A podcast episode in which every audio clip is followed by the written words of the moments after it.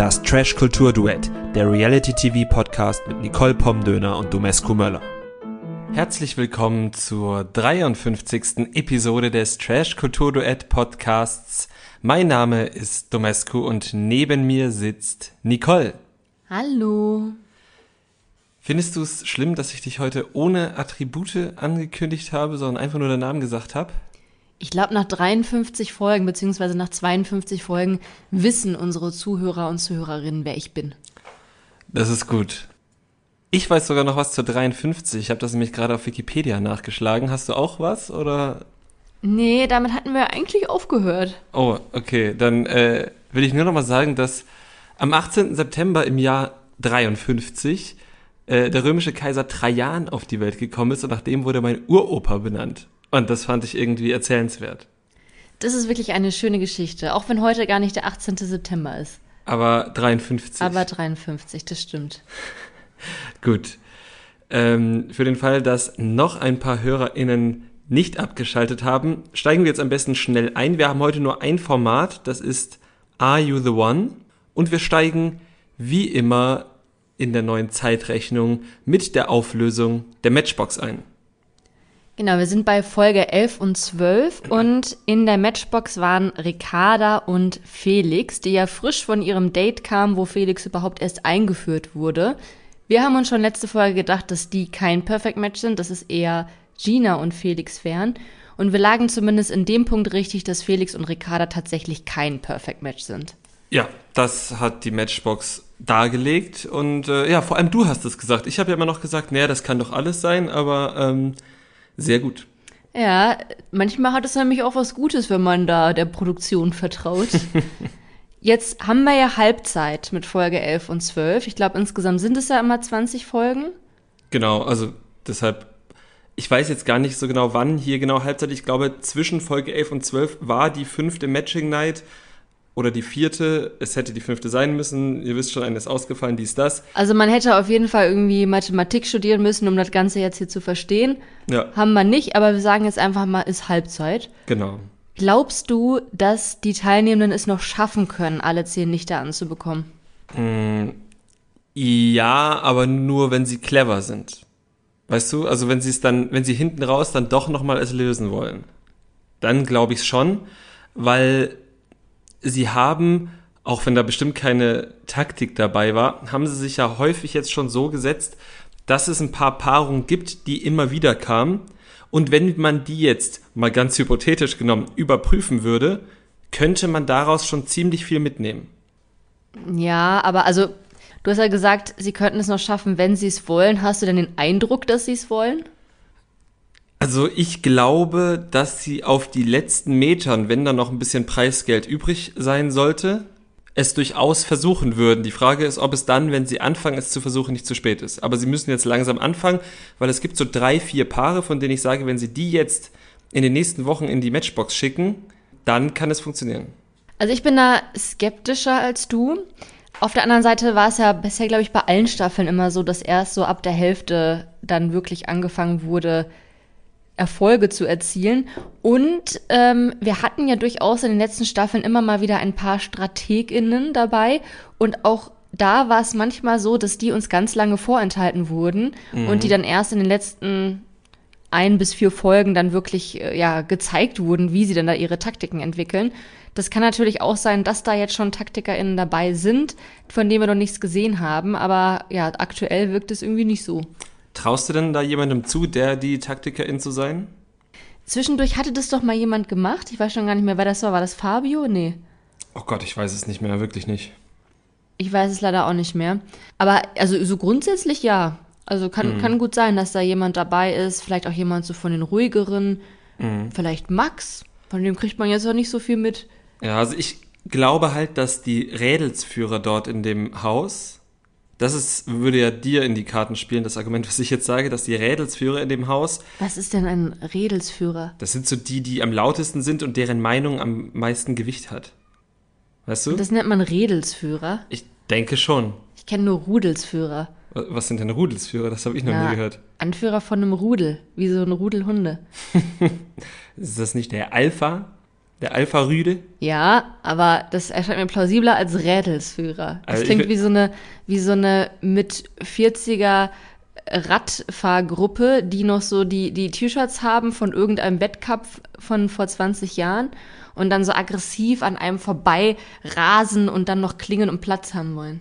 Das, das wäre für mich dann so der Rädelsführer, der da ganz vorne dran ist. Nein, das ist der Kampfradler. Ja. Aber äh, der Rädelsführer ist auf jeden Fall der, dessen Wort am meisten Gewicht hat. Und würde ich jetzt sagen, wir können nachher noch mal im Duden schauen, aber ich bin mir relativ sicher.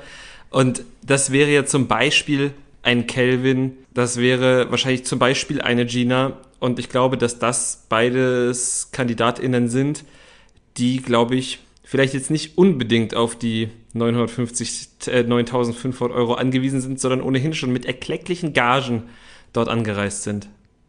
Ja, es sind, also die KandidatInnen sind ja auch, die haben da ihre eigenen Baustellen auch irgendwie so, ne? Also die haben gar keine Zeit, sich um Taktik zu kümmern, weil die ja tatsächlich die ganze Zeit da irgendwie Drama haben und dann sind die alle horny und dann läuft dies und dann läuft das und so. Und man hat das Gefühl, die kommen da auch gar nicht zu, sich wirklich mit dem Spiel zu beschäftigen. Ja, außer wenn es dann halt mal wieder an diese drei Programmpunkte geht, also Challenge, Matchbox und Matching Night, äh, macht es nicht den Eindruck, als würden sie sich irgendwie damit äh, ja, beschäftigen. Aber es gibt ja auch noch Amadou und der trinkt ja auch kein Alkohol. Das heißt, während die anderen immer alle betrunken und oder verkatert sind, hat der einen klaren Kopf. Mhm. Ja. Vielleicht benutzt er diesen Kopf dann ja auch, um sich Taktiken zu überlegen. Ich meine, das ist schon mal ein Vorteil gegenüber anderen Staffeln, den die nicht hatten. Ja, vielleicht ist er aber auch ein Langschläfer und hat den Kater-Vorteil gar nicht, weil er einfach die ganze Zeit trotzdem pennt. Ja, das kann natürlich auch sein. Oder er beschäftigt sich mit anderen Dingen, den Katzen, oder er ist auch horny oder so. Es waren in dieser Staffel wirklich viele Leute horny. Und ich glaube, Calvin hat dem Ganzen auch dann, ja, nochmal so die Fahne aufgesetzt, Krone? die Krone aufgesetzt, indem er gesagt hat, so Leute, wir setzen uns jetzt hier alle zusammen und alle sagen jetzt mal hier ganz ehrlich, wer mit wem bumsen würde. Ja, und ganz ehrlich, das war doch eine Idee von Calvin und dann hat die Produktion gesagt, ja, setzt euch da mal alle hin, oder? Das war doch, also Wirkte so, ja. Wirkte so, das ist total, es hat mir sehr gefallen. Es wird die Produktion vielleicht in den kommenden Staffeln auch als festes Spiel einführen, vielleicht. Gab es denn da irgendwelche Überraschungen für dich bei den aussagenden Teilnehmenden? Mm, nö, Anna hatte Martin gesagt. Na doch, klar, die, Calvin war natürlich die Überraschung. Calvin sagte dann ja Ricarda, weil er ihr den Hintern einige Stunden zuvor so schön mit äh, Selbstbräuner eingecremt hat.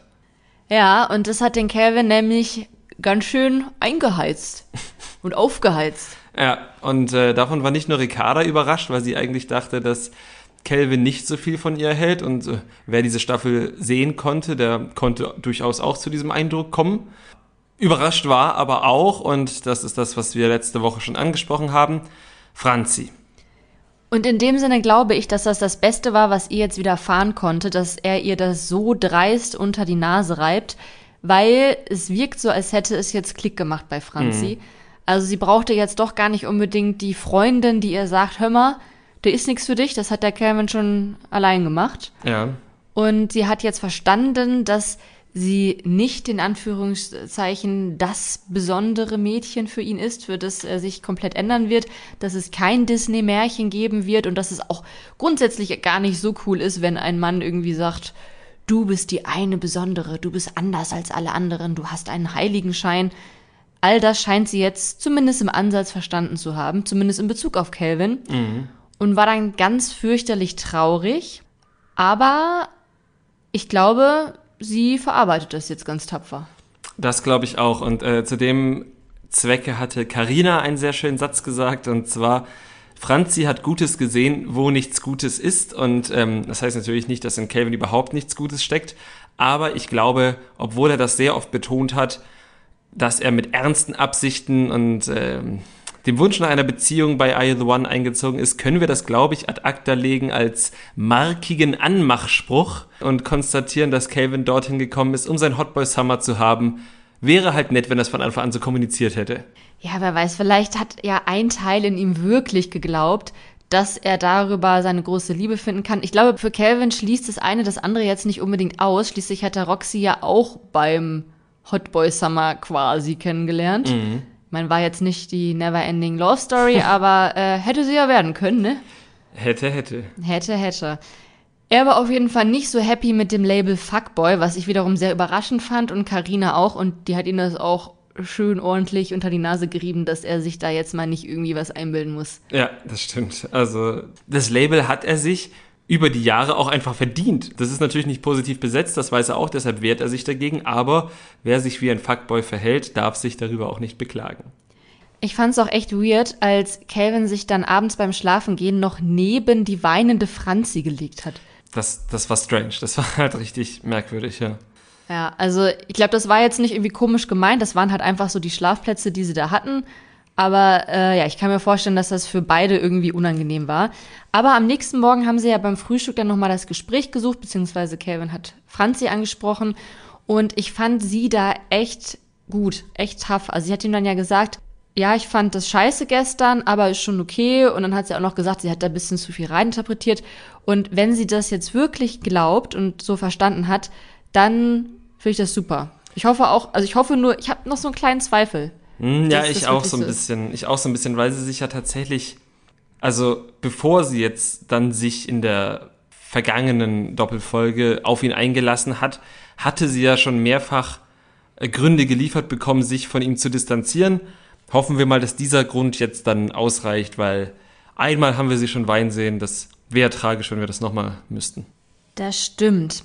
Wir hatten in der vergangenen Folge auch über ein anderes Couple geredet, und zwar Maurice und Cecilia. Ja, ja.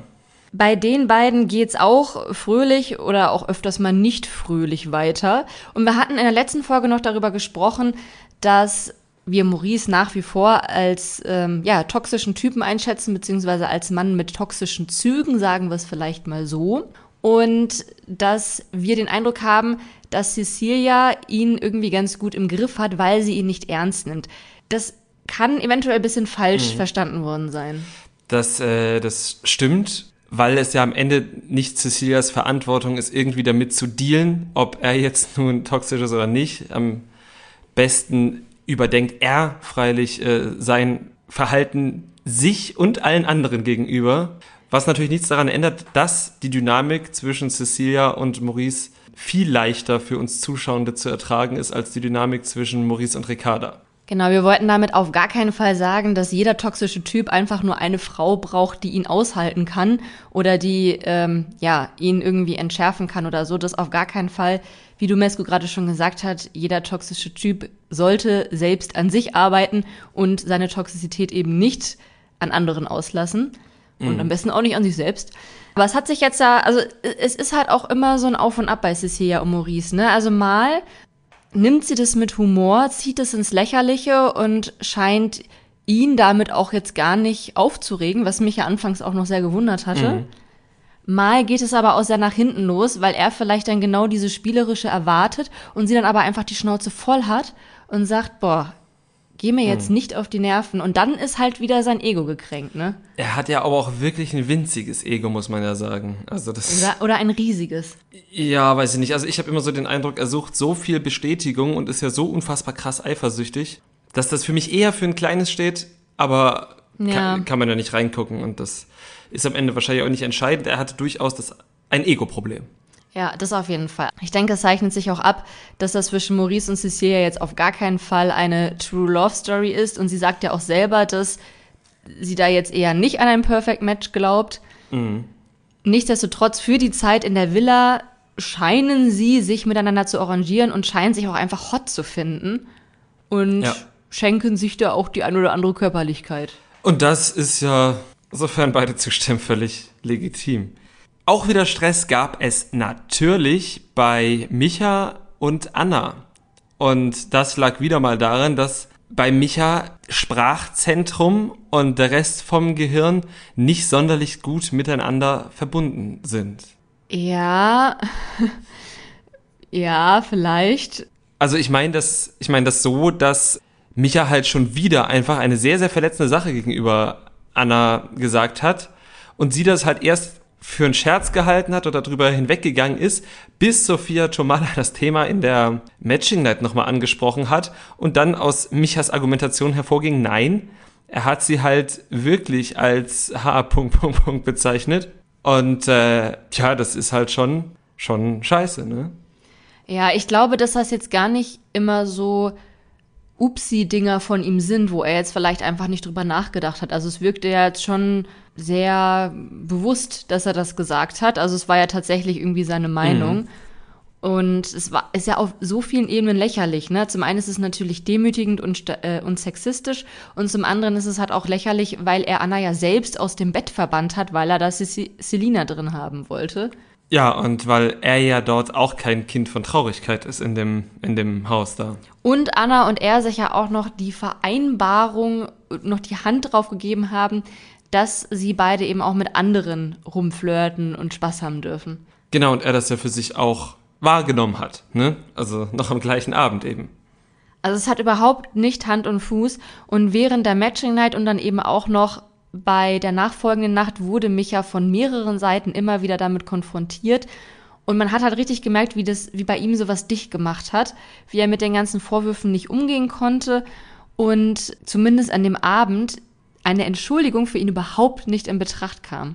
Mhm, absolut. Nicht mal als ähm, sein Kumpel Max ihm da auf eine insgesamt recht ruhige Art und Weise, dann im Gegensatz zu, zu, zu Beispiel Selina, beigebracht hat, dass das halt wirklich nicht geht. Also Selina hat ja nochmal viel Grundsätzlicheres angesprochen als Max, dem es ja mehr um die Ausdrucksweise gegangen ist.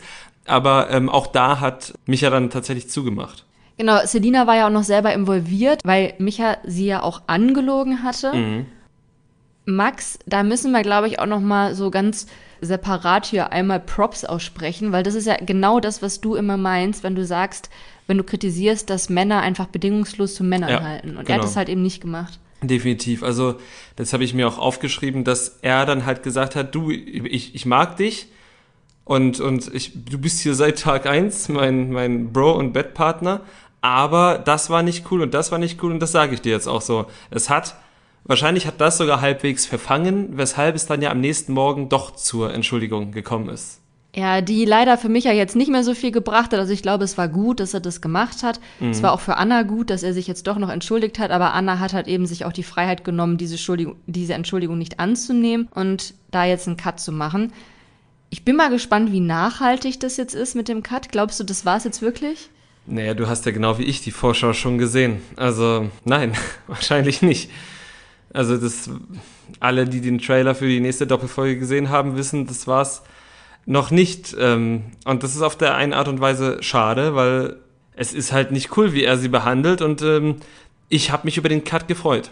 Es ist halt auch echt nicht cool, was da für ein Frauenbild mitschwingt. Ne? Also da kann er sich halt an noch so vielen Tagen dann im Nachhinein dafür entschuldigen, dass er eben das H-Wort gesagt hat, dass er Anna als billig bezeichnet hat das scheint sich ja alles in ihm so verfestigt zu haben, sonst würde dieses Bild ja auch nicht immer wiederkommen. Und da muss er sich halt einfach mal ein bisschen mehr reflektieren, als nur zu sagen, ja, okay, war blöd. Das stimmt. Ich hatte auch so den Eindruck, dass er eher unter dem Druck zusammengebrochen ist, dass er niemand mehr mit ihm saufen wollte im Haus, als dass er verstanden hat, was genau das Problem war.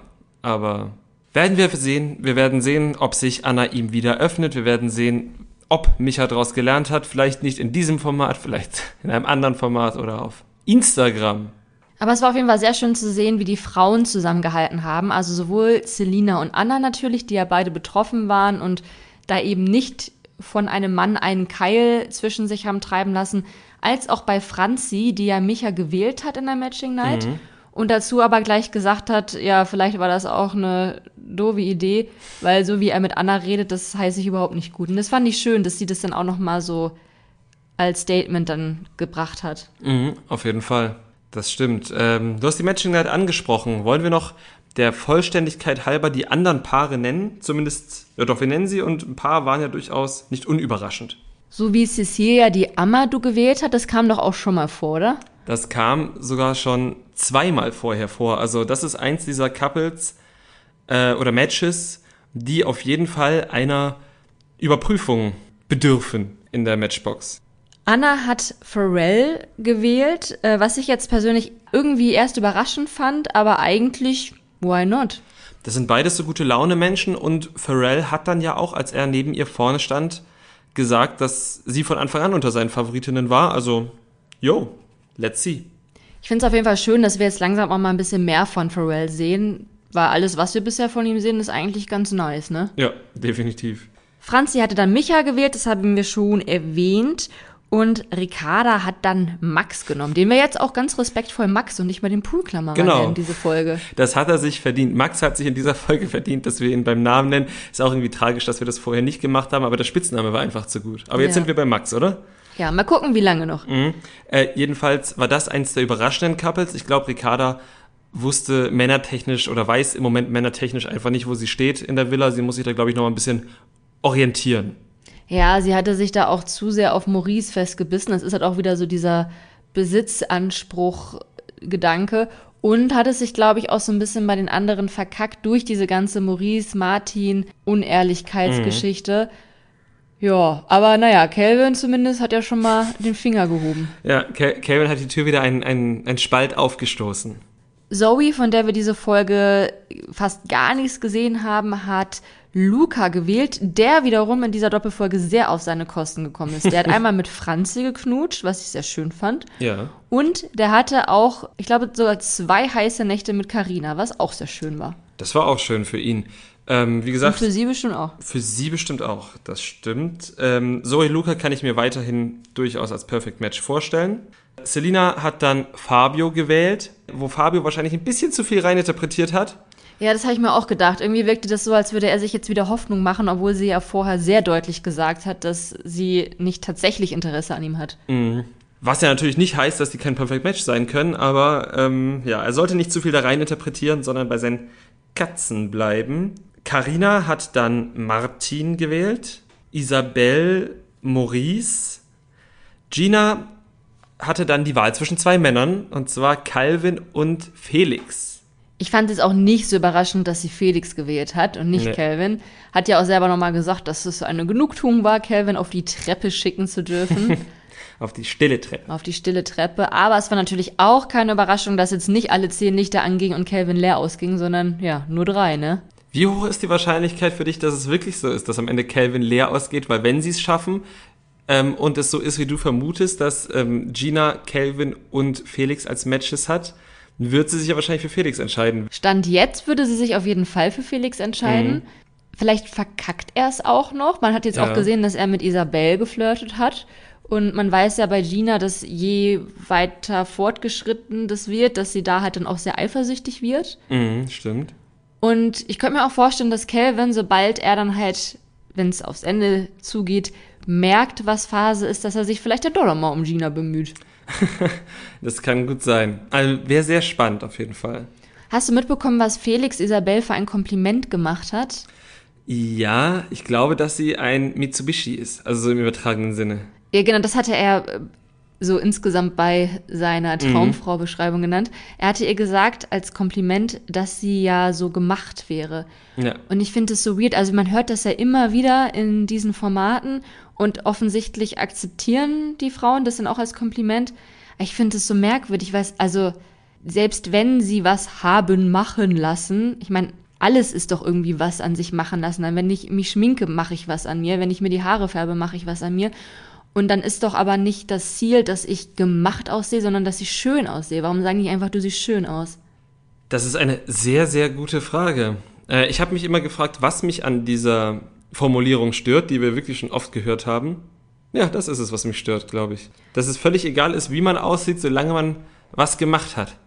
Man hat in sich investiert. Vielleicht ist es so ein FDP-Ding. Dass, Ja. die Leute, dass die Leute halt sagen, egal, egal, Hauptsache, du hast in dich investiert.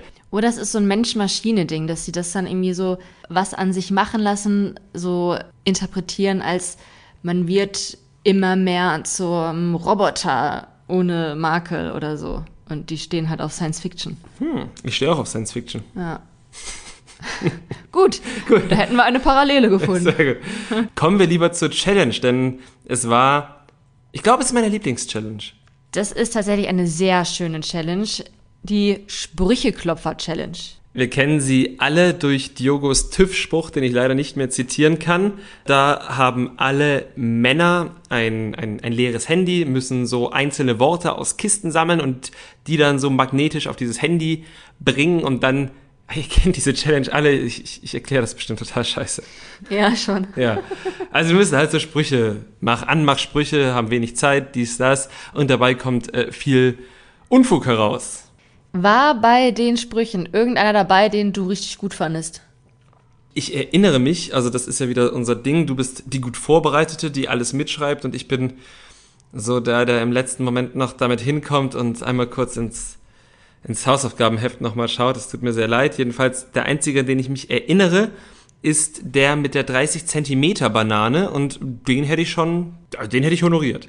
Ich zitiere, hey, deinetwegen steht meine 30 Zentimeter Banane, ja, das Punkt. Und ich glaube, danach stand noch irgendwas Ach, Bock genau, auf Knabbern. Bock auf Knabbern, das Ja. gehört noch dazu, ja. Ja, ja, der ähm, ist jetzt nicht ohne, ne? Mhm, also der ist eindeutig. Ich finde, der hat für mich auf jeden Fall, willst du an mir schrauben, TÜV-Vibes von Diogo, oder? Ja, schon. Ich finde es auch schön, dass du ihn als eindeutig betitelst, weil ich finde, es waren alle sehr eindeutig. also einer war auch, sorry, Bett. Oder ähm, Calvin zum Beispiel hatte den Spruch, wir vögeln gute 20 Minuten, weil billig. Weiß ich jetzt nicht, ob man damit tatsächlich eine Frau rumkriegen würde. Ich verstehe auch wirklich nicht. Also wir, wir aus allen Worten, äh, Worten, die da in dieser Kiste lagen, ausgerechnet das Wort billig rausgeholt hat. Ja, schön war auch Fabios Spruch, Grund dafür würde ich Muschi vergessen. Hat halt bei ihm noch so eine besondere Tiefe, weil wir alle wissen, dass er mit Muschi vermutlich die Katzen meint. ja, wahrscheinlich. Ach, Wenn man diese Metaebene noch mit einbezieht, ist das, glaube ich, mein Lieblingsspruch. ja, das ist ein schöner Spruch. Für den hätte ich mich entschieden. Carina und Isabel durften sich für ihre Lieblingssprüche entscheiden. Ich weiß nicht warum, weil ich glaube, das waren die Frauen, die schon am häufigsten auf Dates waren. Vor allem Isabel, die gehört da ja irgendwie schon zum Standardinventar bei den Dates. Trotzdem durften die beiden, die wurden ausgewählt von Sophia oder von der Produktion.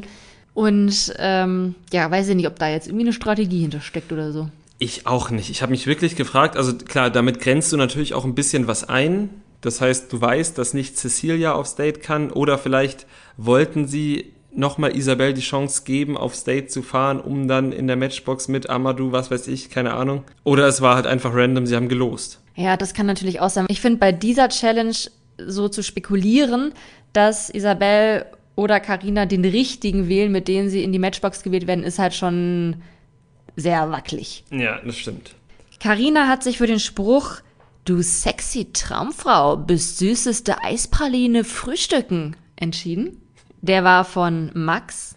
Und Isabel hat sich für den Spruch entschieden Schöne Frau würde dich mal süß vernaschen. Von Pharrell. Auf jeden Fall beide mit süß und, und, und, und schön, ne?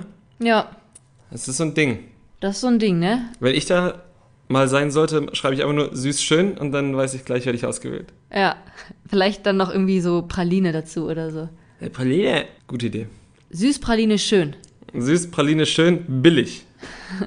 Klingt nach einem guten Spruch. Die vier durften dann gemeinsam aufs Date und es war, ich glaube, irgendjemand hat Action Date gesagt, aber tatsächlich sind sie einfach nur mit einem Roller durch die Gegend gefahren, wo ein Picknickkorb drauf befestigt war. Ja, es war das gleiche Moped-Date, was, glaube ich, Melissa als Bachelorette schon mal mit Janni hatte, wo sie dann aber zum Weinstampfen gefahren sind. Die sind jetzt nicht zum Weinstampfen gefahren, sondern einfach zum Picknicken. Einfach zum Picknicken, aber am Meer. Also es war eine sehr schöne Kulisse. Und beide Dates waren sehr unterhaltsam. Das von Carina und Max auf die Art und Weise, dass sie sich überhaupt nicht verstanden haben, aber auch sehr transparent damit waren. Ja, auf jeden Fall äh, agree to disagree in, in allen möglichen Punkten. Ja, das war sehr schön. Es war auch sehr schön, Max dann jetzt doch mal ein bisschen reden zu hören. Vor allem gerade mit so einer Frau wie Carina, die da dann auch nicht irgendwie zimperlich ist.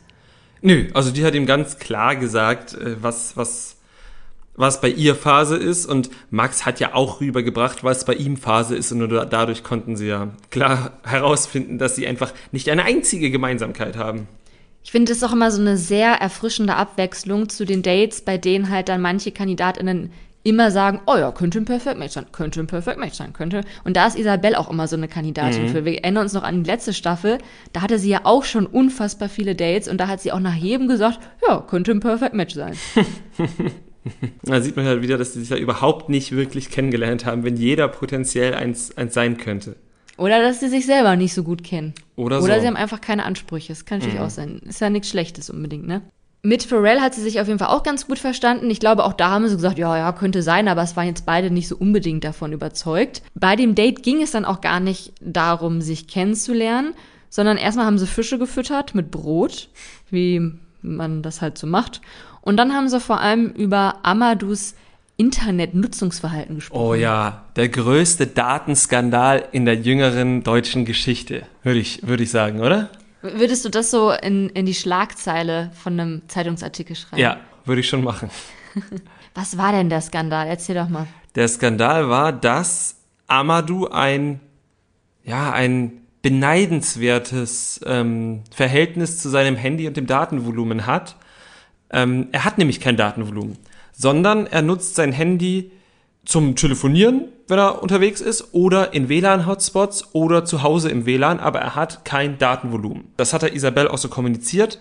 Plus noch die andere Information, dass er keine Sprachnachrichten mag. Und vor allem das war es, glaube ich, so ein bisschen, was Pharrell so ein bisschen aufgeregt hatte, der dann gesagt hat, na, wenn er keine Sprachnachrichten macht, dann macht er das, weil er zu Hause eine Freundin hat, bei der er das nicht abhören kann. Und er war dabei auch wirklich sehr überzeugt davon. Ne? Also mhm. es war jetzt nicht irgendwie so spekulativ oder so, sondern ganz klar, das bedeutet das. Eins plus eins gleich zwei. Ja.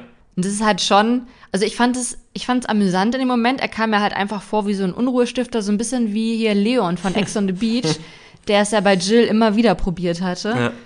Nur, dass Jill da dann doch nicht ganz so leichtgläubig war, wie es jetzt Isabel zu sein scheint. Ja. ja. Stimmt schon. Also sie hat auf jeden Fall sich da die Zweifel reinreden lassen und als sie in die Villa zurückgekehrt sind, hat sie da aber tatsächlich auch direkt das Gespräch mit Amadou gesucht, was ja erstmal ganz, was ich immer mag. Also wir haben in der Vergangenheit ja auch schon Szenen gesehen, da wäre Isabel jetzt nicht zu Amadou gegangen, sondern wäre gekränkt, beleidigt gewesen und wäre zu Gina gegangen, ihrer besten Freundin in der Villa, und die hätte dann wiederum noch irgendwas dazu gesagt, was das Ganze dann in eine Sphäre treibt, die dann kaum noch zu klären ist. Zumindest war es in der Vergangenheit so. Damit will ich jetzt gar nicht sagen, dass Gina es persönlich schlimmer macht, sondern dass ich sowas in der Art schon oft gesehen habe.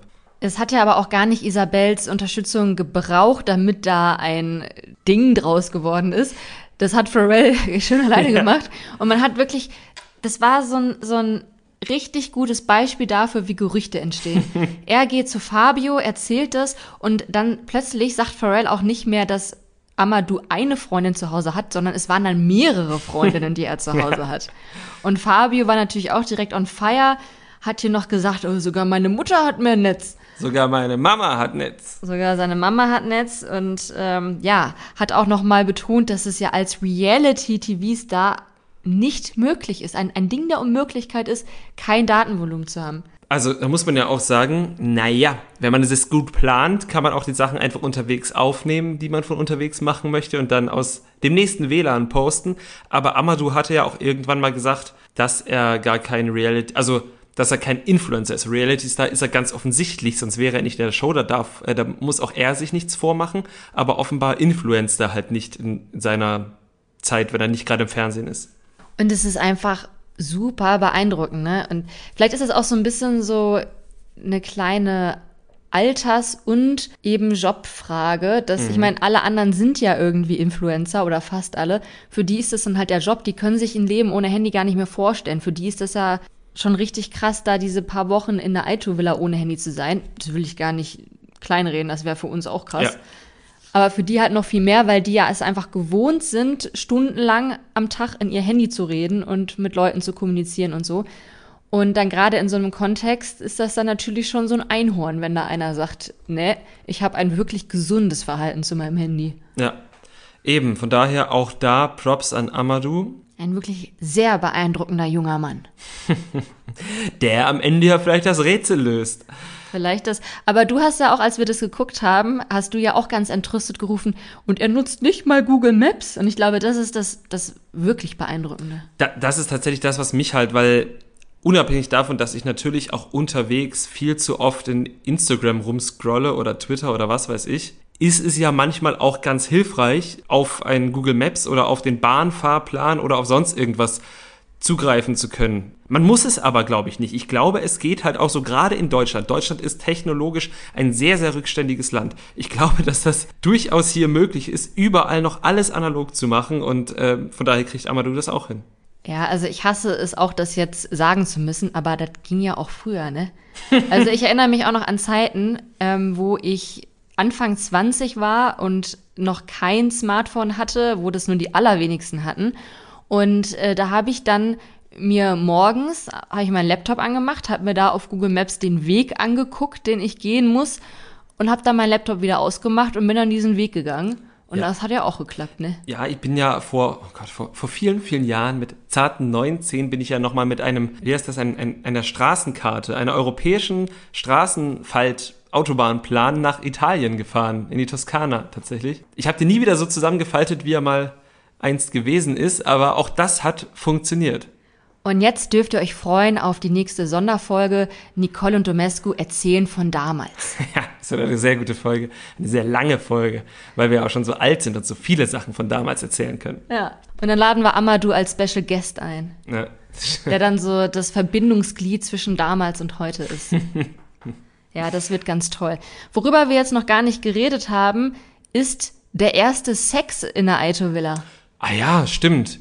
Der hat sich auch ein bisschen abgezeichnet, denn nachdem Calvin ja klar gemacht hat, dass er jetzt nicht gerade auf der Suche nach einer Beziehung ist, ist relativ schnell, sind die Bande zwischen ihm und Selina sehr, sehr schnell sehr eng geworden.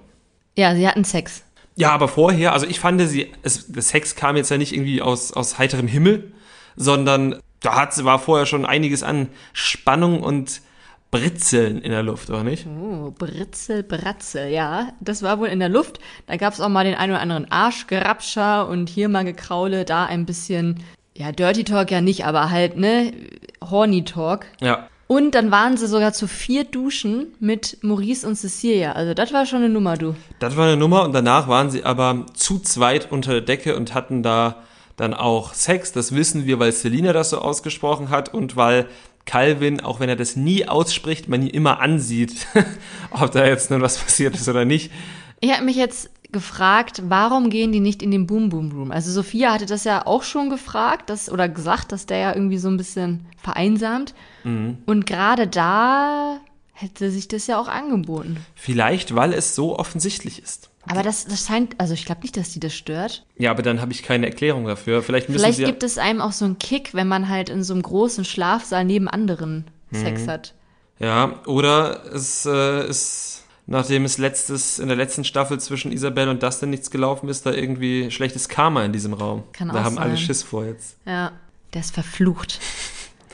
Der Boom Boom Room ist verflucht. Meinst du, wir werden noch Action im Boom Boom Room sehen? Du hattest gesagt, nee, ich hatte das als These aufgestellt, dass Calvin keinen Sex im Boom Boom Room haben wird, ne? Also dann hoffe ich nicht.